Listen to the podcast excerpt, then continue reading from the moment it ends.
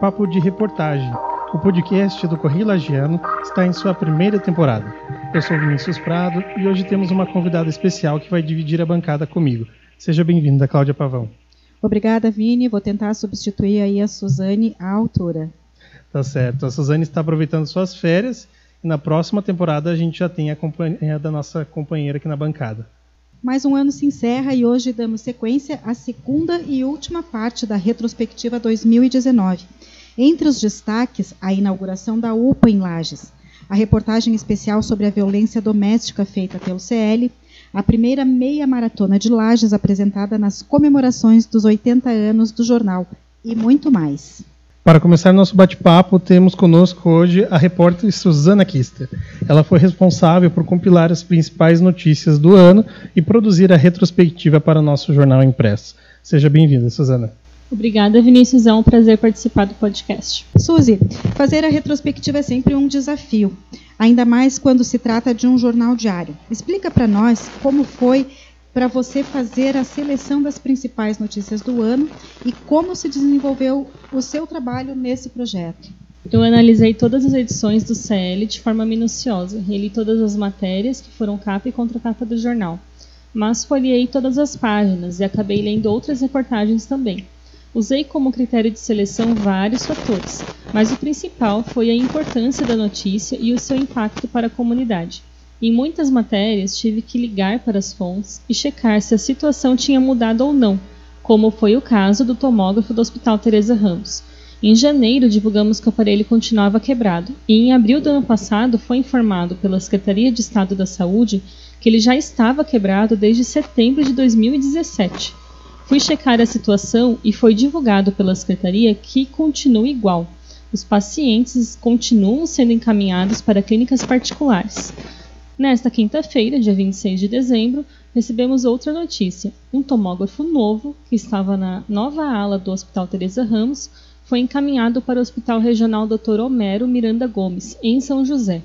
A promessa agora é que venha outro aparelho quando o prédio novo for inaugurado no ano que vem. E Suzana, sobre os fatos de 2019, o que mais chamou a atenção quando você começou a revisitar essas notícias? Bom, é, são várias notícias assim, mas aqui eu fiquei mais impressionada e chocada foi com a situação dos moradores do Morro Grande. O local está sendo explorado legalmente há anos, porém um levantamento do Serviço Geológico do Brasil apontou que dois, mais de 2 mil habitantes ali no local, em 460 residências que envolvem os bairros Bom Jesus, Vila Nova e Morro Grande, vivem em área de risco e mesmo assim a exploração continua. Suzy, para encerrar a tua participação no nosso podcast de hoje, eu gostaria que você fizesse um convite para as pessoas acompanharem essa retrospectiva no Correio Lajano. Convido todos os leitores e internautas também a lerem as notícias do ano que estão sendo publicadas desde o dia 24 de dezembro e seguem até o dia 2 de janeiro. Na retrospectiva estão os principais fatos, não só de Lages, mas também da Serra Catarinense acredito ser importante todos estarem informados para se tornarem cidadãos mais críticos e conscientes. 2019 foi um ano de mudanças para a saúde de Lages e região. Entre os destaques está a inauguração da unidade de pronto atendimento em Lages. Localizada na Avenida Brasil, a UPA conta com uma moderna estrutura. No total, o investimento foi de 4 milhões, incluindo os gastos com as obras físicas, móveis e equipamentos, com recursos próprios do município e governo federal através de uma emenda parlamentar da deputada federal Carmen Zanotto. A unidade tem abrangência regional e disponibiliza atendimento de média, complexidade, intermediário entre as unidades básicas de saúde e porta de urgência hospitalar. Em agosto, o Correio Lajano publicou um caderno especial de 16 páginas abordando a violência doméstica em Lages.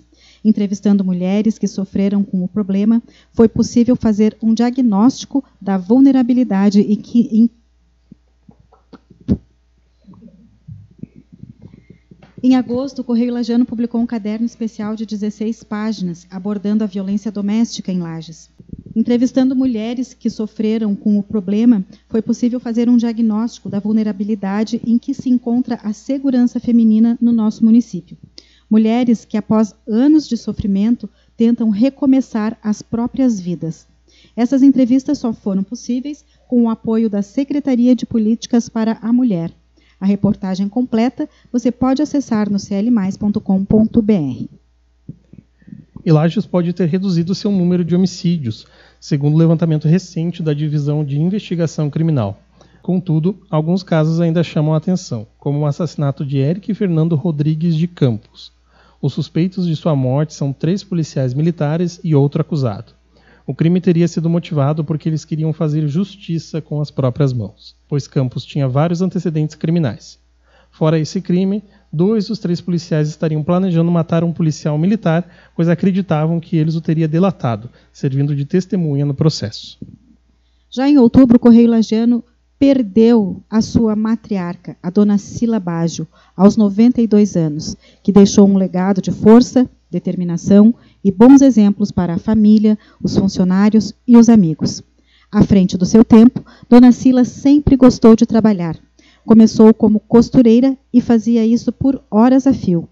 Durante muitos anos, comandou a papelaria Pérola, que foi um dos comércios mais tradicionais de Lages sempre ao lado do marido José Pascoal Baggio, era uma mulher atuante, tendo acompanhado praticamente todas as transformações pelas quais passou o jornal. E para comemorar os 80 anos do CL, foi realizado em Lages a primeira meia maratona no começo de novembro de 2019, um evento de grande monta apresentado pelo jornal e realizado pela Corre Brasil, que reuniu milhares de corredores e amadores profissionais. O tangarense Tadeu Sendron, de 46 anos, e a lagiana Franciele Vingla Stenck, de 37, foram os campeões desta primeira edição. Tadeu cruzou a linha de chegada tendo completado os 21 quilômetros em 1 hora e 19 minutos e 35 segundos. 20 minutos depois, Franciele completou o percurso.